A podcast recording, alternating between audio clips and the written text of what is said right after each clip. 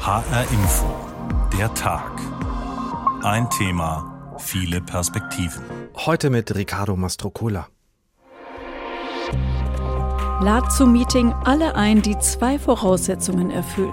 Sie verstehen nichts von der Sache und haben eigentlich keine Zeit. Ist nicht im Sinne des Erfinders, da haben Sie vollkommen recht. Mhm. Wenn du was sagen willst, dann mach vorher rechtzeitig vorher Folgendes. Rück ein wenig nach vor. Herr Winkelmann, Sie haben heute den Vorsitz. Ach was? Ja, ach so. Äh, so dass du unterbewusst beim anderen ins Blickfeld kommst. Wir haben Feedback bekommen von unseren Kolleginnen und Kollegen, dass sie Zeit brauchen, auch sich zu fokussieren. Ja, das könnte ich doch schon mal. Äh ja, das sollten Sie äh, festhalten. Sitzung, Besprechung, Jurfix, Konferenz oder Meeting. Es hat viele Namen. Für die einen ist es das Grauen, für andere eine lästige Pflicht. Einige wiederum freuen sich durchaus, die Kolleginnen und Kollegen zu treffen, um sich auszutauschen. Aber doch haben sich viele Meetings in der Arbeitswelt ein gewisses Image erarbeitet. Da geht viel Zeit drauf, sie sind nicht immer zielführend und halten von der eigentlich, eigentlichen Arbeit ab. Das wiederum kostet Geld. Konferierst du noch oder arbeitest du schon? Zeitfresser Meeting, so heißt der Tag heute. Ja, willkommen zu diesem Meeting. Dauer ungefähr gut 50 Minuten und die Frage, die wir verfolgen, ist, wie entbehrlich oder vielleicht auch unentbehrlich sind Meetings eigentlich wirklich? Wir kennen Meetings ja fast alle aus unserem Arbeitsleben. Es gibt ganz gute, oft aber sehr langatmige, manchmal völlig überflüssige Treffen. Das ist auch vielen Unternehmen bewusst und das ein oder andere hat die Anzahl dieser Meetings ordentlich reduziert. SAP zum Beispiel. Wir reden gleich mit dem Personalchef darüber, wie gut das klappt und ob jemand die Meetings dort vermisst. Außerdem schauen wir uns genauer an, was das Meeting als solches mit unseren Gehirnen anstellt. Dabei hilft uns eine Neurowissenschaftlerin. Wir sprechen außerdem mit dem ehemaligen Politiker Peter Tauber von der CDU, einst Generalsekretär bei Angela Merkel, der sich aus gesundheitlichen Gründen aus der Politik zurückgezogen hat und der uns viel über langwierige und unangenehme Marathon-Meetings in Berlin erzählen kann. Und gegen Ende der Sendung, da werden wir das Meeting aber auch nochmal retten und fragen, wie geht's besser und wie profitieren wir alle davon, wenn wir uns schon zu einem Meeting treffen, also mieten. Okay, dann also erster Tagesordnungspunkt bei unserem Meeting heute. Ein paar ganz grundlegende Gedanken unseres Kollegen Thorsten Schweinhardt, der natürlich auch im Blick hat, dass heute Rosenmontag ist.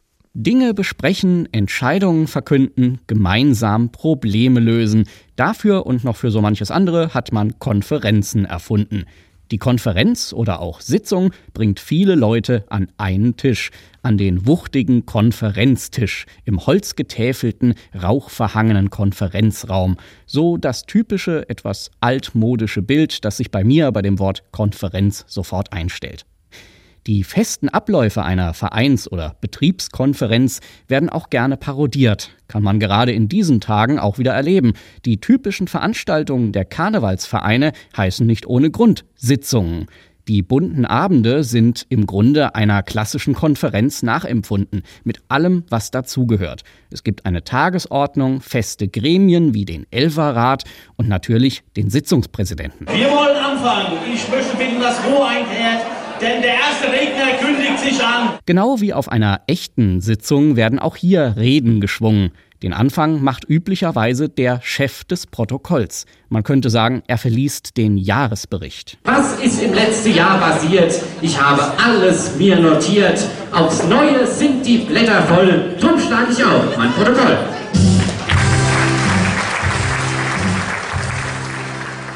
Da leben sie noch weiter, die guten alten Konferenzen. Doch nicht so in der Arbeitswelt, da läuft längst alles über Meetings. Ein Meeting ist weniger formell. Es kann eben mal schnell einberufen werden, ungezwungen, ja sogar ungeplant, wenn es sein muss. Meeting, das klingt nach Spontanität, nach Kreativität, nach einem dynamisch einsetzbaren Werkzeug der neuen Work Flexibility oder so ähnlich. Das geht schon am ersten Arbeitstag los. Kaum hast du dich zum ersten Mal an deinen neuen Schreibtisch gesetzt, da stehst du schon wieder auf. Denn es geht zum Onboarding-Meeting. Du wirst ins Team eingeführt, also an Bord geholt. Im Kick-Off-Meeting wirst du auf den aktuellen Stand gebracht. Danach geht's kurz zum Personal Meeting mit dem direkten Chef und dann auch schon weiter zum Team Lunch Meeting, informelles Kennenlernen der Teammitglieder in der Kantine. Jetzt ist das Gehirn wieder mit frischer Energie versorgt, also auf zum Brainstorming-Meeting. Das Unternehmen braucht Ideen, möglichst viele, möglichst geniale in möglichst kurzer Zeit. Die kreativen Funken fliegen, jeder wirft seine unausgegorenen Gedanken in den Raum, sodass auf ihnen dann gemeinschaftlich rumgekaut oder rumgehirnt werden kann. Klang für mich ehrlich gesagt noch nie besonders appetitlich. Ist ein Projekt dann endlich abgeschlossen, trotz Gegenwind bei all den Finanz- und Budget-Meetings, dann ist es höchste Zeit für ein Retro-Meeting. Hier wird zurückgeschaut, gefeedbackt und aus Fehlern gelernt, denn schließlich wirft das nächste Kick-Off-Meeting schon seine Schatten voraus. Längst setzt man sich nicht mehr zusammen, man ist zusammengeschaltet, per Zoom, Teams oder welches Tool auch immer uns verbindet. Treffen wir uns in Zukunft zum Status-Update-Meeting gleich im Metaverse? In einer perfekten virtuellen Realität, jeder in der Haut seines ganz persönlichen Avatars? Oder treffen sich nur noch die künstlichen Intelligenzen, die KIs, weil die sowieso viel schneller, kreativer und kommunikationsfreudiger sind als wir? Wie auch immer, ich hoffe, dass wenigstens in der Fasenacht noch die alte Form der Sitzung erhalten bleibt. Bei einem Faschingsmeeting möchte ich persönlich nicht in der Bütt stehen, erst recht nicht mit Headset und Webcam. Thorsten Schweinhardt mit einer Einführung in die Welt und in die Zukunft der Konferenzen, Meetings und Faschingssitzungen. Alles hat seine Berechtigung, aber nicht unbedingt immer und an jedem Tag. Zum Beispiel am Freitag. Der ist jetzt meetingfreie Zeitzone seit fast einem Jahr beim Softwareunternehmen SAP in Waldorf in Baden-Württemberg. Das Ganze ist als Pilotprojekt gestartet und ich habe darüber gesprochen mit Kawa Yunosi, Personalchef bei SAP. Warum hat sich das Unternehmen Unternehmen denn dafür entschieden, Meetings am Freitag abzuschaffen? Geht es da um mehr Kreativität, um mehr Zeit oder schlicht um Kosten? Die Kostenperspektive haben wir gar nicht im Fokus gehabt, haben wir es auch nicht. In erster Linie ging, ging es um mentale Gesundheit, um Kolleginnen und Kollegen Zeit zu geben, sich zu fokussieren und zweitens in Raum zu geben, auch dass sie ähm, ohne Meetings äh, erstmal kreativ tätig werden können. Auf der anderen Seite Thema Bildung, Training, Weiterbildung ist für uns wichtig, gerade für unsere Branche. Zum Beispiel in Freitags einen Raum zu geben, dass sie all die Trainings etc., die wir als Firma ihnen zur Verfügung stellen, auch diese auch absorbieren äh, zu können. Und äh, drittens auch, äh, es gibt viele Gespräche, die man äh, mit Terminen ähm, ausführen kann. Aber es bleibt auch wenig Raum für Spontanität, dass man einfach einen Kollegen, Kollegen anrufen kann, um mal äh, nicht nur über die Jobs zu reden, sondern über andere Themen, auch hier den Kalender freizulassen, dass man Sachen machen kann, äh, zu denen man nicht Montag bis Donnerstag kommt. Und wie gut wird das denn angenommen im Unternehmen? Also ist das wirklich so, äh, dass die Beschäftigten dann sich weiterbilden, dass es dann andere vielleicht auch Zweiertermine gibt, wo man sich bespricht? Also wird diese Zeit tatsächlich für andere Dinge genutzt? Absolut. Es gibt viele Formen, weil wir nicht vorgeschrieben haben, wie dieser Tag zu verbringen ist. Dann gibt es Organisationsbereiche, in denen gar kein Termin stattfindet dann freitags, also äh, überhaupt nicht. Haben sie selbst dazu ähm, verabredet oder eingeführt. Dann gibt es äh, Bereiche, wo es tatsächlich vermehrt für Training und Weiterbildung entsprechend eingesetzt wird. Und dann gibt es auch äh, Bereiche, wo auch gerade der Vormittag genutzt wird, um Thema ähm, One-to-Ones, also hier mit den Kollegen, Kollegen äh, Thema Teambuilding, Bonding etc. anzugehen. Also es gibt eine äh, ganze Variante von Formen, die gelebt werden, abhängig von der jeweiligen Organisation und Kundenanforderungen, intern und extern. Äh, One-to-one -one haben Sie gesagt, also zu zweit darf man sich treffen, alles was über zwei Menschen hinausgeht, gilt dann schon als Meeting? Ja, also vor allem dieses, wenn diese zwei Meetings auf eigenen Wunsch äh, mhm. äh, beruhen, also da geht es nicht darum, dass man über ein ein Projekt reden muss, äh, sein, äh, äh, diese Projekt, das muss an dem Freitag geschehen und nicht an einem anderen Tag gemacht werden kann. Aber es ist in erster Linie tatsächlich sich auszutauschen auf der persönlichen Ebene. Als Personalchef machen Sie das ja vor allem äh, im Interesse auch der Firma, auch wenn Sie sagen, die mentale Gesundheit der Beschäftigten ist Ihnen wichtig, aber das liegt ja auch im Interesse der Firma, das muss man sich ja auch immer wieder klar machen. Äh, wie erleben Sie denn als Führungskraft diesen meetingfreien Freitag? Was machen Sie an dem Freitag?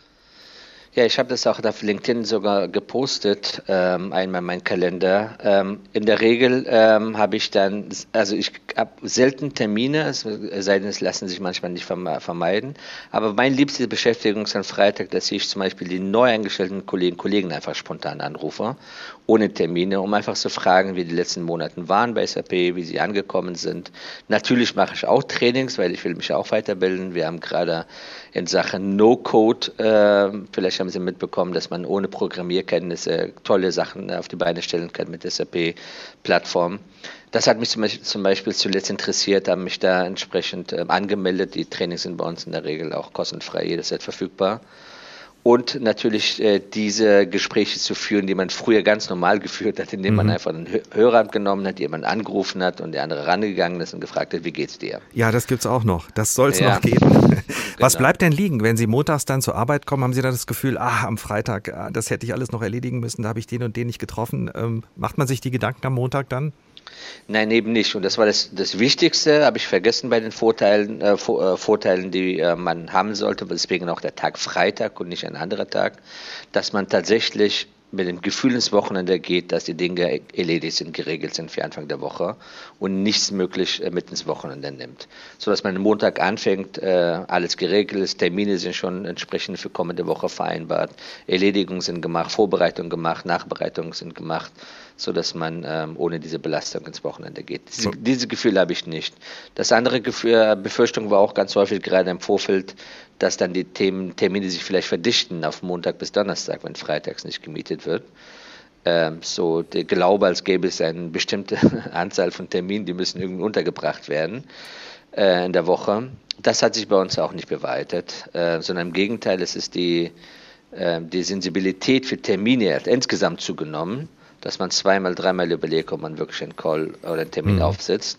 Aber es hat nicht zur Verdichtung geführt an den anderen Tagen, Montag bis Donnerstag. Wenn Sie es nicht gesagt hätten, dann hätte ich Sie nochmal gefragt, auf jeden Fall, ob diese Freitag-Meetings am Ende irgendwie unter der Woche nochmal Platz gefunden haben zwischen Montag und Donnerstag.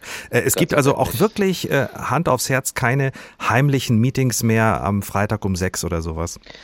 Heimlichkeit braucht es nicht, weil wir niemandem vorschreiben, kein Meeting zu machen. Ich laufe auch nicht als Polizist durch die Gegend und, äh, und kappe die Leitung, sondern wir, wir schaffen die Rahmenbedingungen, die Optionen als, als Unternehmen, als Arbeitgeber. Wir geben die, diese, diese, diese Empowerment, wie man sagt, das äh, Angebot zu nutzen. Aber ob dann im Einzelfall oder in Organisation genutzt wird und wie es genutzt wird, das entscheiden die selbst. Was wir sicherstellen wollen eben, dass es auf Einzelmitarbeiterebene nicht dazu führen kann, dass irgendein Chef oder Chefin sagt, das interessiert mich nicht, gilt nicht bei mir in der Organisation. Wir machen es trotzdem mhm. ähm, weiter. Und da sind viele Kanäle, wo die Kolleginnen und Kollegen sich Feedback geben, sich beschweren können. Und uns ist bis jetzt jetzt kein Bereich bekannt, wo wir strukturell ein, ein Problem hätten mit Akzeptanz von Focus Friday. Also es gibt auch keine Beschwerden von Mitarbeitenden, die sagen, Nein. ich will unbedingt den Freitag als Meeting-Tag wieder retten. Sind denn die Effekte messbar? Also ähm, ich kann mir vorstellen, SAP wird bestimmt ein Instrument gefunden haben, um die Vorteile abzulesen. Natürlich einmal die Mitarbeiterzufriedenheit ist für uns ist das Wichtigste. Äh, insgesamt wie, äh, es, äh, wird zusammengefasst in einem Index, Employee Engagement Index. Das ist eine Zusammenfassung von äh, einigen Fragen, die zusammenkommen. Und wenn man da sich die Frage anschaut, ich würde SAP als Arbeitgeber weiterempfehlen oder ich bin stolz bei SAP zu arbeiten und dann wir einen Wert von zum Beispiel 96 Prozent zuletzt hatten im Oktober letzten Jahres, ähm, das, da fließt natürlich mit hinein. Und in Sachen Gesundheit natürlich in, in, in äh, Sachen Erkrankung. Mhm. Die Erkrankungsrate bei SAP liegt um 50 Prozent unter dem Bundesdurchschnitt.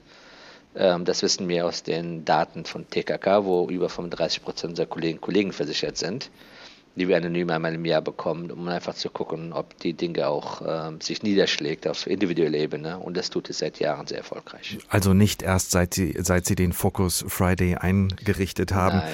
Wie sieht das jetzt aus im Unternehmen deutschlandweit und vielleicht auch in äh, anderen äh, Kontinenten oder Regionen, wie Sie das nennen? Hm, wird das jetzt ausgeweitet als Idee, vielleicht sogar auf mehrere Tage in der Woche? Äh, mehrere Tage nicht, aber die Ausweitung gibt es. In Lateinamerika haben sind Kolleginnen und Kollegen kurze Zeit nach Deutschland ausgeführt. Vor kurzem ist das Land Irland mit 3000 Kolleginnen und Kollegen auch auf Focus Friday sind umgestiegen. Ähm, Asien, wie gesagt, hat es schon äh, Vorreiter und in einzelnen, das sind die regionale Sicht. Wir haben noch Vorstandssicht, die global organisiert sind und da sind ähm, einzelne Vorstandsbereiche, die auch als Piloten losgegangen sind, auch global das Ganze eingeführt haben. Und am Ende muss es dann zum jeweiligen Land, zu jeweiligen äh, Bedürfnissen der Kolleginnen und Kollegen passen und die Freiheit haben sie, wenn sie es wollen. Kawa Yunosi, Personalchef bei SAP, dem Softwareunternehmen aus Waldorf, Baden-Württemberg. Dort gibt es seit fast einem Jahr also keine Meetings mehr am Freitag, nur in Ausnahmefällen. Und das Unternehmen fährt damit offenbar auch ganz gut. Konferierst du noch oder arbeitest du schon? Zeitfresser, Meeting, der Tag, ein Thema, viele Perspektiven. Es gibt ja alle möglichen Arten von Meetings, das haben wir zu Beginn der Sendung auch schon gehört, zum Beispiel die gute alte Vereinssitzung. In diesem Fall geht es um eine Art Kick-off-Vereinstreffen, bei dem ganz viel schon angedacht worden ist, aber noch nicht vieles durchdacht. Treffpunkt irgendeine Kneipe irgendwo. Herr Winkelmann, Sie haben heute den Vorsitz. Ach was. Ähm, ach so, äh, ja, dann stelle ich fest, dass wir vollzählig sind. Die Herren Politiker und Frau Westphal. Ja, das könnte ich doch schon mal. Äh ja, das sollten Sie äh, festhalten. Ähm, in unseren letzten Vereinssitzungen haben wir Vereinsanliegen und Vereinszielsetzung unseres Vereins umrissen, uns aber noch nicht auf ähm, äh, einen Vereinsnamen einigen können, äh, der unsere Vereinsinhalte klar zum Ausdruck bringt. Ich glaube, Herr Kempe hatte da. Ja. Unser Verein will ja die Begriffe Frau und Umwelt in den Karnevalsgedanken einbringen. Ich hätte da hinsichtlich der Reihenfolge der Begriffe, der Integration der Begriffe in die Reihenfolge. Ja, bitte merken Sie sich doch, was Sie sagen wollten, Herr Kempe. Ähm, wir sollten ja wohl davon ausgehen, dass der Karnevalsgedanke Vorrang hat, weil ja die Begriffe Frau und Umwelt in den Karnevalsgedanken einzubringen sind. Herr Dr. Schnorr, vielleicht haben Sie mal darüber nachgedacht, dass der Begriff Frau auch Raum für Karneval und Umwelt bietet. Herr Müller. Moment. Also Verein für Karneval trotz Frau und Umwelt. Eben nicht. Ach so. Ich nehme das schon mal auf. Nein, nein. Wie wäre es mit Karneval im Gedenken an Frau und Umwelt? Also dazu wir muss sind uns wohl darüber einig, dass wir mit den Begriffen Frau, Umwelt und Karneval drei ganz heiße Eisen angefasst haben. Herr Müller. Ganz heiße Eisen. Herr Müller, der Karneval. Ganz Frau Westphal möchte was sagen. Also hier wird doch Ganz heiße Eisen. hier wird doch wieder total vergessen, dass die Frau ein paar ältere Rechte hat als die Umwelt. Das muss im Vereinsnamen klar zum Ausdruck kommen. Herr Winkelmann. Bitte? Wofür habe ich denn 18 Jahre lang gekämpft? Na schön, na schön. Ach, dann formulieren Sie das mal.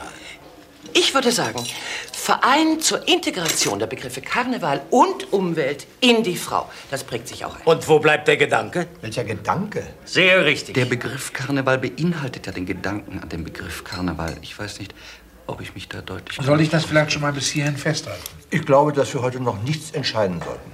Was haben wir denn bis jetzt im Protokoll? Die Vereinsmitglieder sind vollzählig erschienen. Immerhin ein Ergebnis. Ein Ausschnitt aus dem Film Ödipussy von Loriot von 1987. Meetings an sich sind ja eigentlich nicht das Problem, das haben wir ja eben im Gespräch gehört, aber die Art und Weise, wie sie gemacht werden, das kann zum Problem werden und zum Zeitfresser. Franka Parianen ist Neurowissenschaftlerin aus Berlin, beschäftigt sich mit dem Gehirn und wie es sich in bestimmten Situationen verhält und hat sich auch schon damit beschäftigt, was passiert, wenn gleich mehrere Gehirne aufeinandertreffen, zum Beispiel bei einem Meeting. Sie ist keine Freundin von Meetings und ich habe sie gefragt, warum.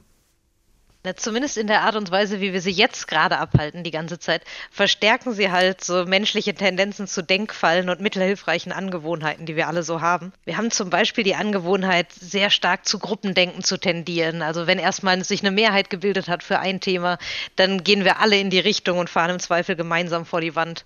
Wir haben eine Tendenz dazu, nur, Diskus nur Informationen zu diskutieren, die eigentlich allen schon bekannt sind, oder unsere Meinung zu stark an Autoritäten auszurichten, oder uns von emotionalen Argumenten hinreißen zu lassen oder einfach von der Fülle von Argumenten, selbst wenn es vielleicht gar keine besonders guten sind.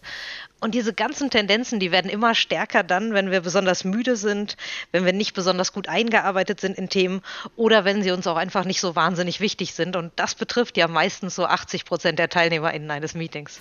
Das haben Sie schon errechnet? Erfahrungswerte.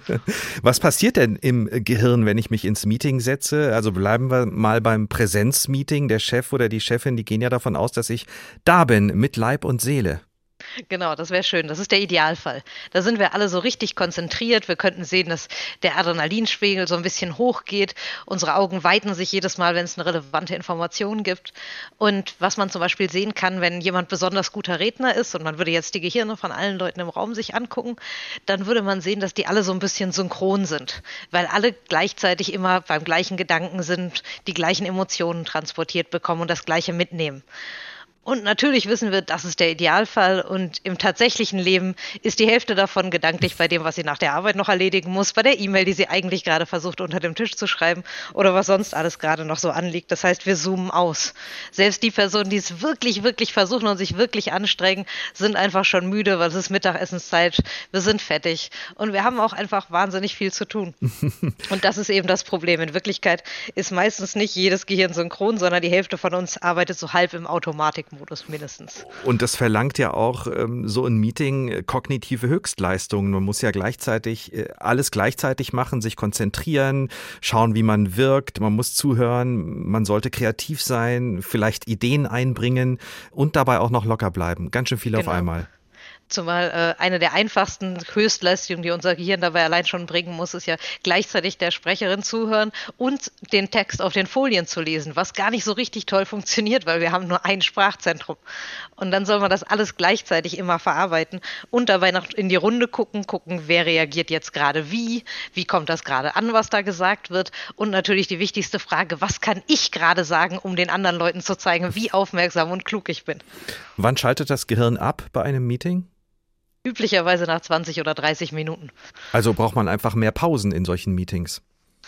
Auf jeden Fall. Pausen, Sachen, die uns rausreißen, Sachen, die uns zum Lachen bringen. Ich benutze gerne, wenn ich längere Vorträge habe, viele witzige Videos, viele Bilder und sowas. Das sind dann ja auch die Situationen, wo ich wieder weiß, jetzt sind alle Gehirne synchron, weil alle lachen im gleichen Moment. Alle sind on the same page in dieser Situation. Jetzt treffen da ja viele Individuen aufeinander. Sie hatten das schon angedeutet. Jeder hat seinen ganz persönlichen Biorhythmus, jeder äh, hat seine eigene Tagesform und dann wartet nach dem Meeting ja noch das eigene Projekt. Aber im Hier und Jetzt Kontext des Meetings müssen alle individuellen Hirnströme zusammenkommen. Das klingt ziemlich schwierig. Das ist auch ziemlich schwierig. Deswegen macht es eigentlich Sinn, sich wirklich zu fragen, viel, viel öfter, wie viele Leute müssen wirklich in diesem Meeting drin sein? Wie viele Leute betrifft dieses Thema wirklich? Wie vielen Leuten liegt das wirklich am Herzen?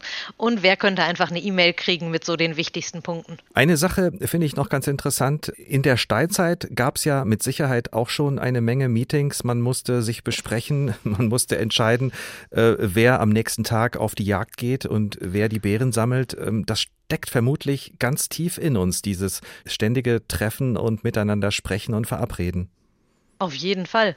Wir gehen zum Beispiel auch davon aus, dass sich der Neokortex, also dieser präfrontale Kortex, das, worauf wir immer so stolz sind, vor allen Dingen eigentlich nicht entwickelt hat zum Werkzeugbau, denn das können zum Beispiel kleine Kinder gar nicht besonders gut und unsere Vorfahren konnten das hunderttausende Jahre lang auch wirklich nicht gut, sondern dass der sich entwickelt hat, damit wir uns mit anderen abstimmen können, damit wir zusammenleben können in Gruppen von bis zu 100 Leuten und all deren Geburtstage auswendig lernen. Von der Steinzeit noch mal ganz kurz zurück in unsere Zeit. Ähm, jetzt hatten wir eine Menge Online-Meetings. Meetings in den letzten Jahren. Äh, was hat sich da verändert von den Präsenz zu den Online-Meetings? Oh, das ist ganz schön schwierig, das zu übertragen, weil wir ganz viele Sachen haben, die wir die ganze Zeit über machen, während wir uns miteinander unterhalten, die sich aber gar nicht unbedingt auf die Online-Welt übertragen lassen. Zum Beispiel ein ganz wichtiger Teil von Unterhaltung liegt eigentlich in den Augen. Das ist das, womit wir Signale geben, sagen, ich spreche jetzt, dann sprichst du. Und dann stellt sich unser Gehirn auch darauf ein, weil es weiß, ah, jetzt muss ich aufnehmen und dann schaltet es so einen kurzen Moment vorher um, bevor die andere Person anfängt zu reden.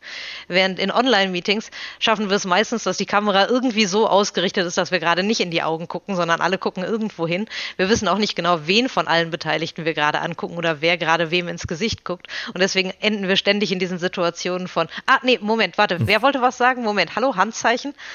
Und das ist unglaublich anstrengend für uns, das die ganze Zeit hinzukriegen. Vor allen Dingen so ein Vormittag, wo man Meeting nach Meeting nach Meeting hat. Das, warum es vielen von uns gut tut, auch mal einfach die Kamera auszumachen, auch mal was anderes zu machen. Die meisten von uns kennen das, wenn man einen Telefonanruf hat, dass man dann total gerne einfach in der Wohnung so durch die Gegend rennt. Aber wir denken aus irgendeinem Grund, dass es bei Arbeitsmeetings funktionieren würde, dass man die ganze Zeit starr da sitzt und auf diesen Bildschirm guckt, ohne irgendwas zu tun. Das funktioniert natürlich nicht besonders gut. Franka Pariane, Neurowissenschaftlerin aus Berlin, mit dem Blick aufs Meeting und wie unser Gehirn in diesem Umfeld funktioniert. Franka Parianen ist auch Autorin. Ihr neuestes Buch heißt Weltrettung braucht Wissenschaft. Antworten auf die drängendsten Fragen unserer Zeit. Erschienen bei Rowold, kostet 18 Euro. Und wir schauen jetzt mal dahin, wo Meetings an der Tagesordnung sind und die Tagesordnung noch mehr durch Meetings geprägt wird als vielleicht in anderen Bereichen unserer Arbeitswelt. Wir gehen in die Politik. In Berlin zum Beispiel rund um den Bundestag. Da gibt und gab es schon die ein oder andere durchgesessene Nacht und viele Konferenzen, die kein Ende haben, die so lange dauern wie zwei ganze Arbeitstage. Wir bleiben wach, bis die Wolken wieder lila sind. Wir bleiben wach, bis die Wolken wieder wird eine lange Nacht, aber das wussten wir von Anfang an. Ich bin aber zuversichtlich. Wobei einige große Brocken sind jetzt wirklich heute auch nicht mehr verschiebbar. Jetzt müssen wir ran. Bitte nicht jammern. Ihr habt das alle freiwillig gemacht, wenn ihr in die Politik gegangen seid. Andere Leute haben es gerade auch nicht leicht. Wir bleiben wach, bis die Wolken wieder lila sind. Andrea Nahles von der SPD bei den Koalitionsverhandlungen 2013 und ihr Parteigenosse Hubertus Heil in der ersten Phase der Corona-Pandemie. Dass es mal länger dauert, hat Tradition im Bundestag. Nicht nur in Berlin, auch schon in Bonn. Von Anfang an also. Die allerlängste Sitzung des Deutschen Bundestags gab es vom 24. auf den 25.11.1949.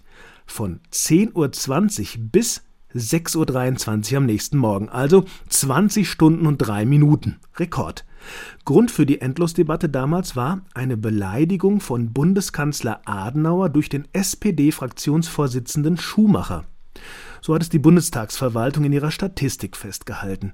Ein Blick auf ihre Zeiterfassung zeigt, bis Mitternacht wird sowieso gerne mal getagt, in den letzten Jahren aber durchaus immer länger. In der vergangenen Wahlperiode wurde viermal die 2 Uhr Nachtsmarke gerissen. Ja, und ansonsten haben sie halt dann mal ein bisschen weniger Schlaf und ein bisschen mehr Parlamentssitzung.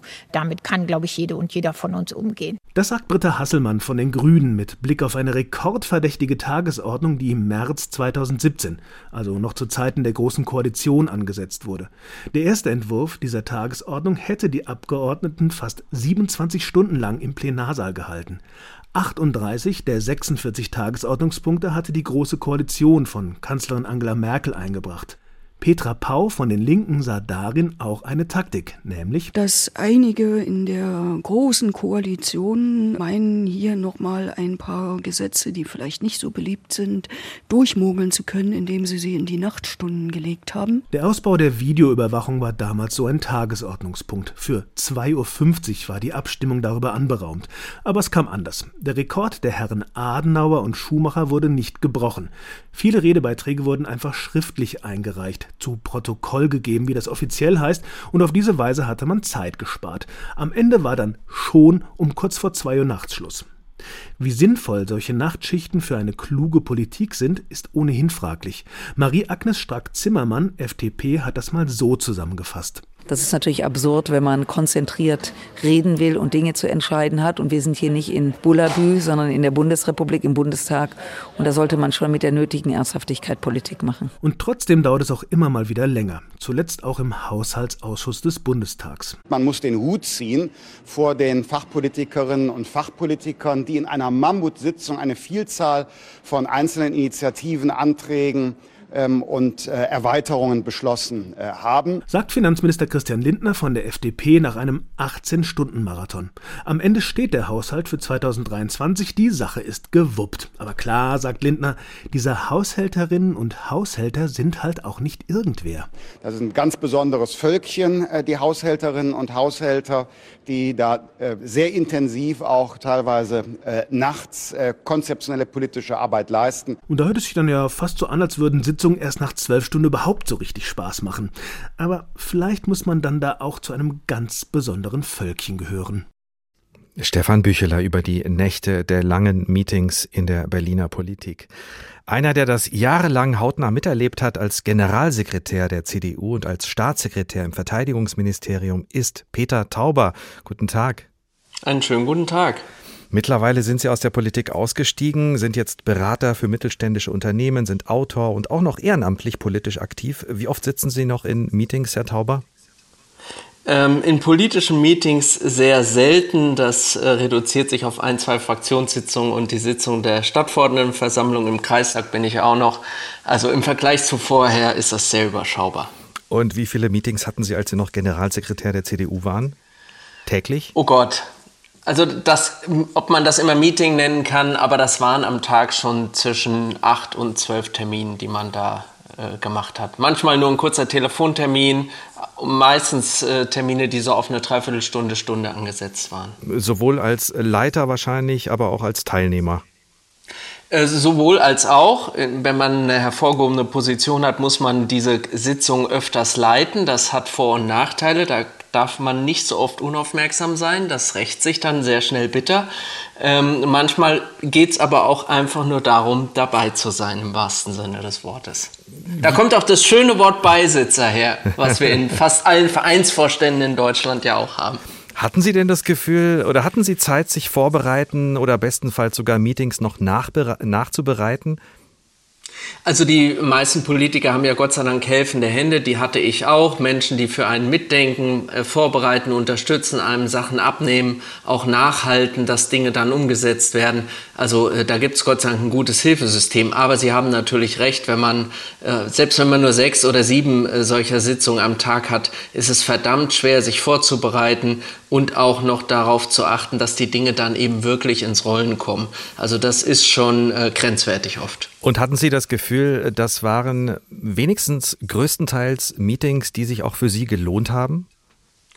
Also das Spannende ist, das weiß man vorher eben gar nicht immer. Es gab durchaus Sitzungen, wo ich hingefahren bin, gedacht habe, na gut, da musst du jetzt halt irgendwie sein, verlangen alle dann bist du halt dabei.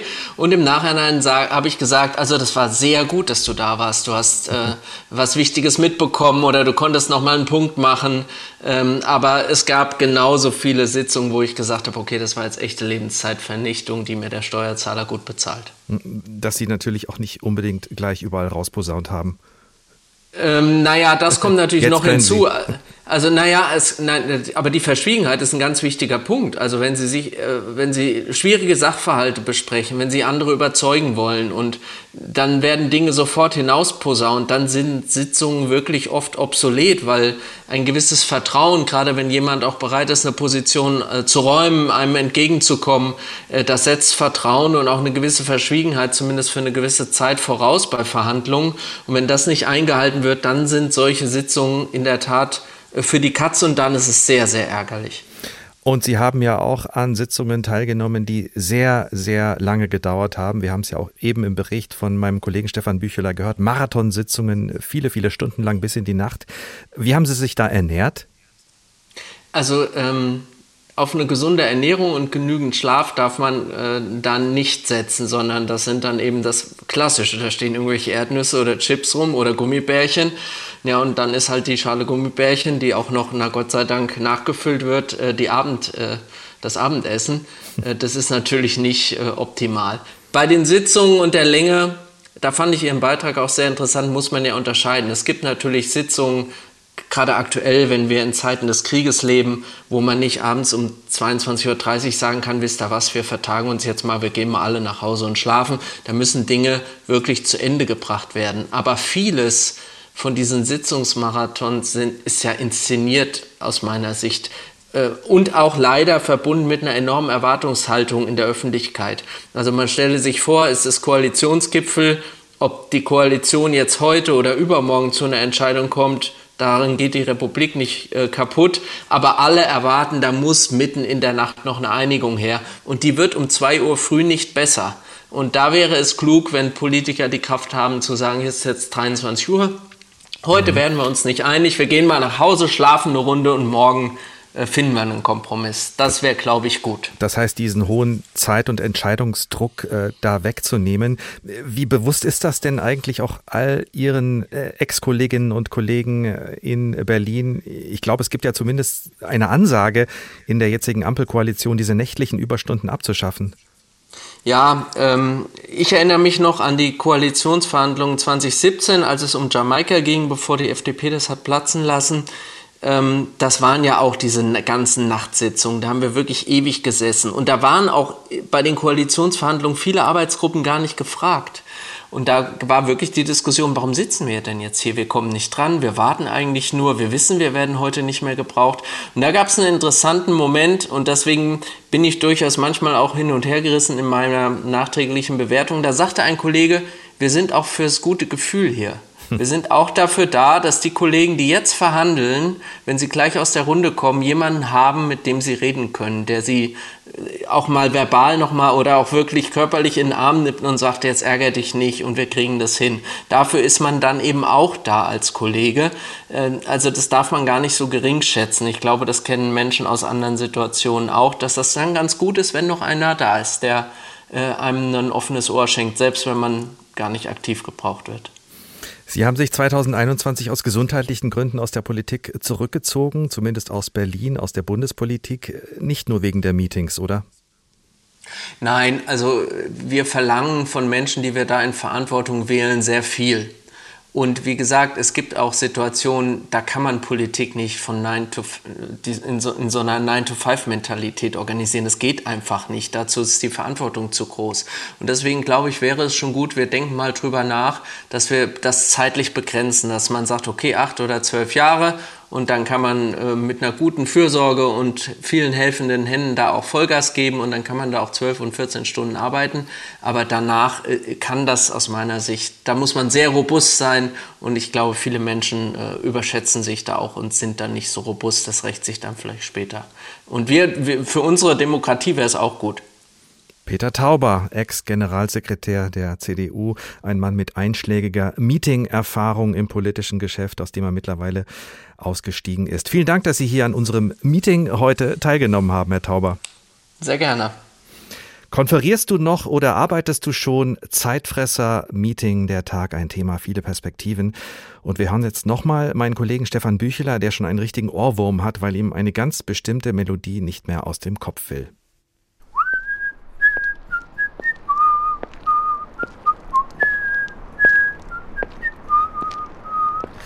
Ja, wenn ich mit dieser Melodie auf den Lippen nach der Arbeit nach Hause gehe, dann weiß ich, heute ist was schiefgegangen. Die Anrufmelodie unseres Kommunikationstools hat sich in mein Hirn gebrannt. Diese süße Melodie mit der Botschaft: Stefan, stopp, unterbrich mal eben. Dann lasse ich den roten Faden meiner Story los und sehe, wie er sich langsam vom Tisch schlängelt. Weg ist er. Meine Aufmerksamkeit richtet sich dann auf das Gespräch oder auf das Meeting, das jetzt ansteht. Seit Corona sind die meisten Meetings ja online und mein Verdacht ist, weil es so schön einfach geht, gibt es auch mehr Meetings. Und wie hat das Karriereberater Martin Wehrle formuliert? Es gibt drei Möglichkeiten, wie Sie Ihre Arbeitszeit verschwenden können. Durch Meetings, durch Meetings und durch Meetings. Naja, das ist jetzt vielleicht ein bisschen sehr negativ formuliert, aber es ist auch was dran. Gut, es gibt diese Treffen, die sehr nah dran sind am Tagesgeschäft und die funktionieren meistens auch. Da ist nämlich Zeitdruck und da ist ein Team mit den gleichen Zielen. Aber es gibt auch diese anderen Meetings, vor allem in größeren Unternehmen. Martin Werle nennt sie die Durchdreh-Meetings und er hat zehn Gebote formuliert für Durchdreh-Meetings. Gut gefällt mir Gebot Nummer eins. Lad zum Meeting alle ein, die zwei Voraussetzungen erfüllen. Sie verstehen nichts von der Sache und haben eigentlich keine Zeit. Oder hier. Gebot Nummer fünf. Verzichte auf alles Überflüssige, zum Beispiel auf Moderation, Einhalten der Tagesordnung und einander ausreden lassen. Das hier ist auch nicht schlecht. Gebot 9. Stell sicher, dass eine kleine Klüngelrunde längst ausgeheckt hat, was nun von großer Runde nach möglichst langem Scheingefecht abgenickt wird. Schön, wenn man bei sowas dabei sitzt und eine Stunde Arbeitszeit ins Land geht. Die Unternehmensberatung Boston Consulting Group hat festgestellt, dass Meetings während der Corona-Krise noch ineffizienter geworden sind. Vor allem, weil Online-Meetings zu viele Leute zusammenschalten und es dann zu viele Wortmeldungen gibt. Hm, erinnert mich an das Gebot Nummer 1 von Wehrle. Und noch was beobachten die Unternehmensberater. Es gibt Führungskräfte, die 80 bis 90 Prozent ihrer Arbeitszeit in Meetings verbringen. Wahnsinn das Leben ein Meeting. Früher bei den Konferenzen in einem Sitzungsraum gab es dann ja wenigstens noch einen Kaffee oder vielleicht Kekse oder sogar Schnittchen. Das war nett. Man hat echte Menschen getroffen. Dann war das mit der Zeitverschwendung auch gar nicht mehr so schlimm und man hat sich halt nebenher noch zum Mittagessen verabredet. Heute ist das ja eher trostlos, eben online. Und ehrlich gesagt, auch bei den wenigen Meetings zuletzt im echten Konferenzraum gab es keinen Kaffee und keine Kekse. Auch das ist ein Grund für weniger Meetings und. Äh, oh, oh, oh, Entschuldigung, das ist das Joe Fix. Ich muss raus. Stefan Büchler muss in ein anderes Meeting. Wir bleiben noch ein bisschen hier in diesem gemeinsamen Meeting bei der Tag.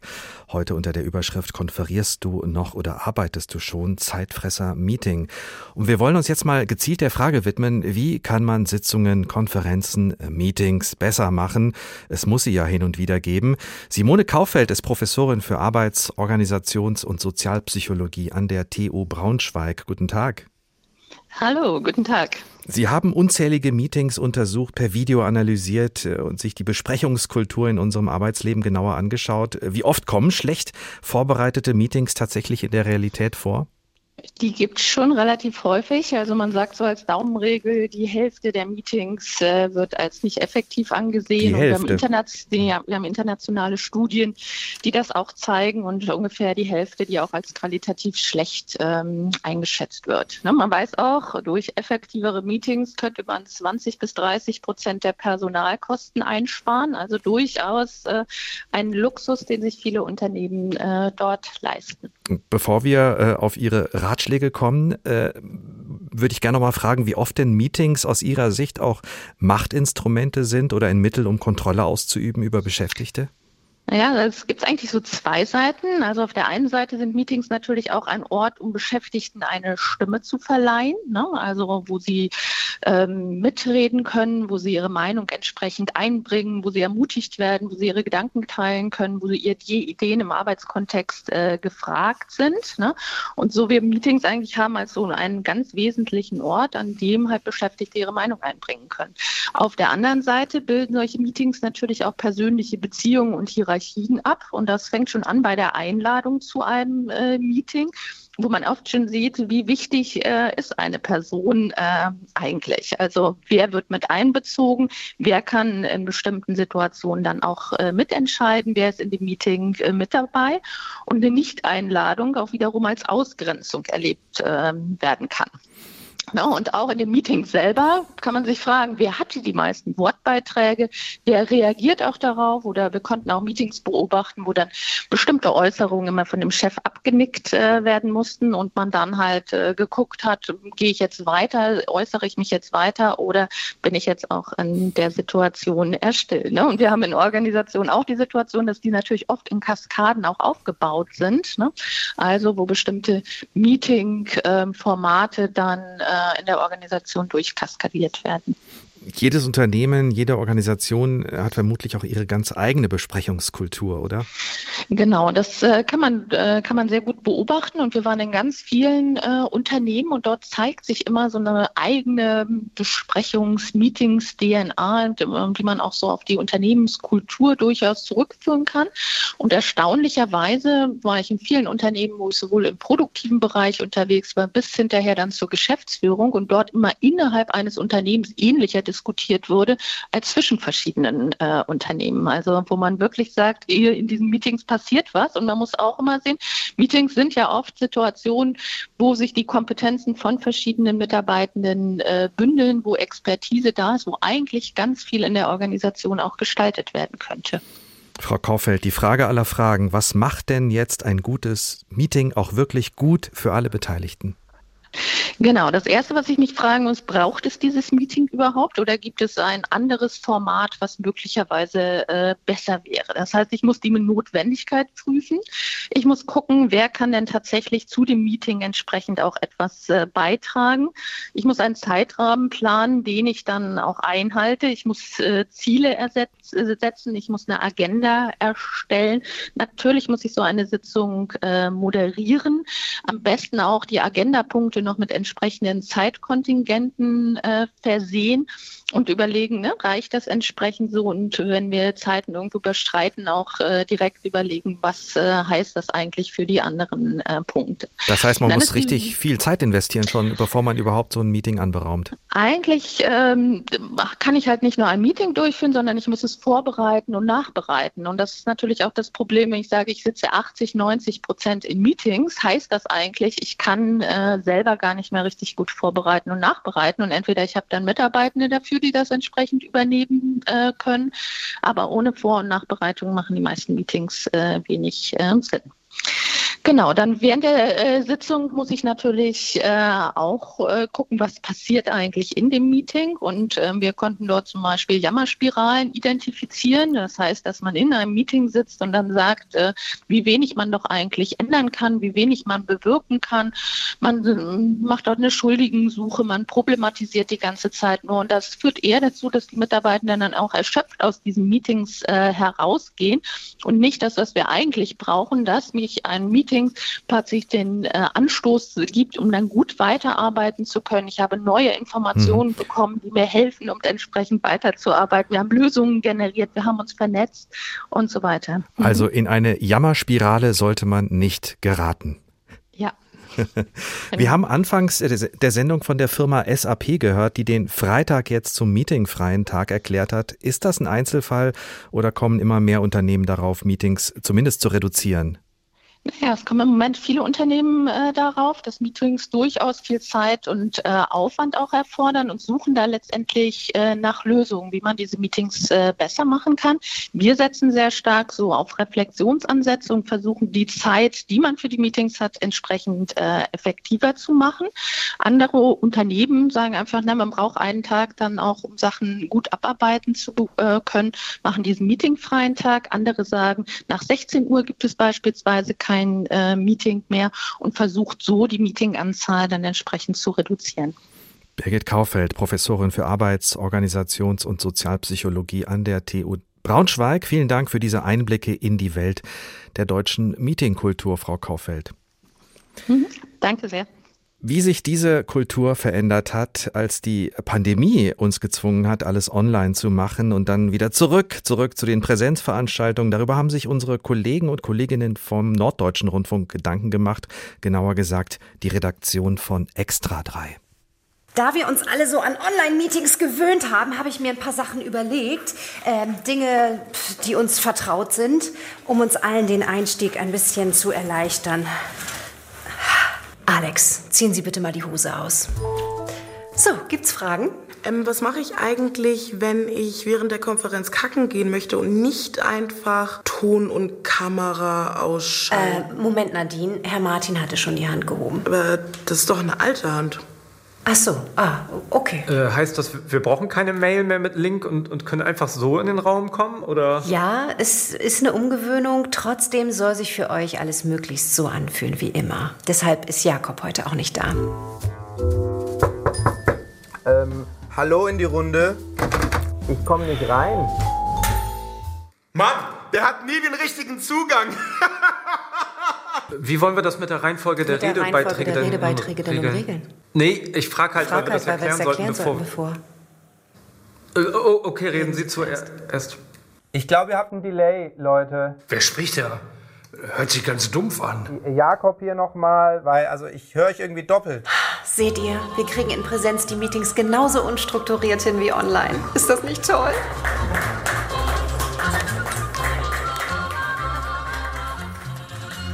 Vom Online-Meeting zurück zur Präsenz in der Firma und wie schwer das fallen kann, das hat die Satire-Redaktion von Extra 3 vom Norddeutschen Rundfunk mal durchgespielt. Konferierst du noch oder arbeitest du schon? Zeitfresser-Meeting, der Tag ein Thema, viele Perspektiven und wir haben einige Perspektiven gesammelt und haben jetzt auch eine Vorstellung davon, hoffe ich zumindest, wie Meetings, wenn sie denn stattfinden müssen, auch gut werden können. Eines haben wir noch nicht besprochen, nämlich wie wir persönlich als Individuum das Beste aus so einem Meeting machen. Stefan Werrer haben wir dazu eingeladen, Experte für Körpersprache aus Österreich. Er lebt und arbeitet in München. Im Meeting sitzen wir ja meistens. Das gibt Sicherheit, hat aber sicherlich auch seine Nachteile. Ja, je weniger wir von der Körpersprache eines anderen Menschen sehen können, desto schlechter können wir ihn einschätzen. Und die Folge daraus ist, dass wir manchmal weniger Gehör bekommen, als wir eigentlich, als uns zustehen würde. Wie sitzt man denn dann richtig in einem Meeting? Äh, also halb sitzen geht ja nicht und hinstellen sowieso nicht. Also wie macht man das Beste aus der Situation? Also der erste Tipp ist, nicht so weit nach hinten zu setzen. Ja, man denkt sich manchmal, da habe ich meine Ruhe, da habe ich mit dem Chef, mit der Chefin nichts zu tun, aber man ist eben aus dem Fokus. Und wenn man eine Wortmeldung dann geben will, bekommt man weniger Beachtung. Das heißt, ein, zwei Stühle weiter nach vor ist ein guter Tipp und die Körpersprache, die man sieht, die sollte man deutlich einsetzen. Das heißt, dringend Signale des Zuhörens senden. Denn der Mensch ist etwas eigenartig. Wir können zwar zuhören, aber körpersprachlich etwas anderes tun. Das kennt jeder, wenn er Radio hört und daneben seine Fingernägel lackiert. Das ähm, kommt aber beim anderen dann schlecht an, weil man glaubt, der interessiert sich nicht. Das heißt, Nummer eins, nicken, nicken, nicken. Ein gutes Meeting muss aussehen, als wäre man bei einem Heavy-Metal-Konzert. Das ist enorm wichtig. Aber wie verhindert man, dass äh, der Chef oder die Chefin dann nicht denken, mein Gott, der nickt aber sehr aktiv, äh, das ist ziemlich auffällig. Also das ist, glaube ich, nur ja. Strategie wenn so ein Wackeldackel-Nicken ist, das ständig durchgeht, das kennen wir aus der Schule, dann ist es äh, dann ist es Stereotyp. Es muss schon zur Situation passen. Das heißt, wenn jemand, der gerade spricht, eine Aussage trifft, dann dazu nicken, das ist deswegen gut, weil es nicht unbedingt heißt, ich bin deiner Meinung, aber es heißt, ich habe dich verstanden. Und damit kommt man in den Fokus. Das kann jeder gern mal in einem Selbsttest probieren. Setz dich ein paar Minuten ins Meeting rein und schau mit einer versteinerten Miene zu.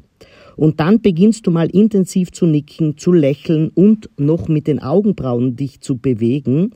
Dann wirst du sofort in den Fokus kommen und der Redner, die Rednerin wird dich viel öfter anschauen. Und dann weißt du, du hast die Aufmerksamkeit. Und wenn ich dann dran bin, was ist dann der erste Move? Das Wichtige ist, wenn man spricht, mach einen Blick in die ganze Runde dass man nicht immer nur den Redner vorne, den Vorsitzenden, den Chef, die Chefin anspricht, sondern die ganze Runde, das ganze Meeting. Viele Meetings enden nämlich oft in Dialogen oder zwei, drei Leute sprechen und sieben, acht Leute sitzen herum und denken sich, warum war ich überhaupt in diesem Meeting? Akzeptanz in einer Firma und damit auch erfolgreich ist man, wenn man eine möglichst breite Zustimmung hat. Das heißt, mit der Körpersprache alle ansprechen. Welche Wirkung hat denn meine Körpersprache generell? Im Meeting ist man ja ganz nah beieinander und online hat man den perfekten Blick ins Gesicht der anderen. Das ist ja auch nochmal eine ganz andere Situation. Und dann gibt's ja noch die hybriden äh, Meetings. Also da kommt ja ganz viel zusammen. Sind die Grundregeln trotzdem immer die gleichen? Die Grundregeln sind immer die gleichen. Wir müssen mal zuerst äh, herdividieren, was Körpersprache überhaupt kann und was sie nicht kann. Körpersprache kann keine Inhalte transportieren. Aber Worte, die Inhalte transportieren, können wiederum keine Emotionalität transportieren. Das heißt, ich kann zwar sagen, ich bin kompetent, aber ob man dich als kompetent einschätzt, das wird an der Mimik, Gestik und Haltung eingeschätzt. Und das ist beim Hybriden, beim Live-Meeting und auch vor der Kamera entscheidend. Zum Schluss nochmal Ihr Ratschlag, wie komme ich heil rein ins Meeting und auch heil wieder raus? Ja, mit viel Lächeln. Man wirkt weit souveräner, wenn man lächelnd in ein Meeting geht, weil man damit anzeigt, mein Cortisolspiegel ist niedrig. Das ist unser Stresshormon, das in der Nebenniere synthetisiert wird.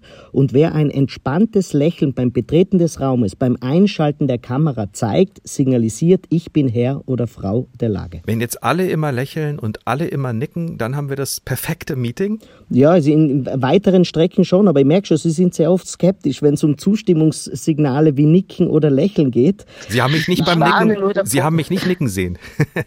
Sehr gut, ja. Ich warne nur davor, zu ernsthaft zu sein. Man glaubt dann immer, wenn ich ernster bin, bin ich der Klügere oder die Klügere. Nein, man wirkt souveräner, wenn man ein entspanntes Lächeln zeigt. Und ich glaube übrigens, wir leben nicht in einem Kulturkreis, der dafür bekannt ist, zu viel zu lächeln und sich damit vielleicht lächerlich zu machen. Also ein wenig mehr Lockerheit, ein wenig mehr Souveränität ist mit einem Lächeln leicht erreichbar.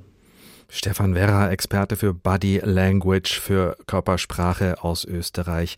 Konferierst du noch oder arbeitest du schon? Zeitfresser Meeting, so haben wir den Tag heute genannt. Ja, wir brauchen sie natürlich, die Meetings, die Sitzungen, die Konferenzen, um wichtige Entscheidungen zu treffen, um uns zu informieren gegenseitig, um Jobs zu verteilen auch wenn diese Meetings mal wehtun. Klar, sie sind Teil unserer Arbeitswelt, aber sie können noch viel, viel besser werden für alle Beteiligten. Das haben wir heute auch gelernt und vielleicht muss es nicht mehr so viele von Ihnen geben.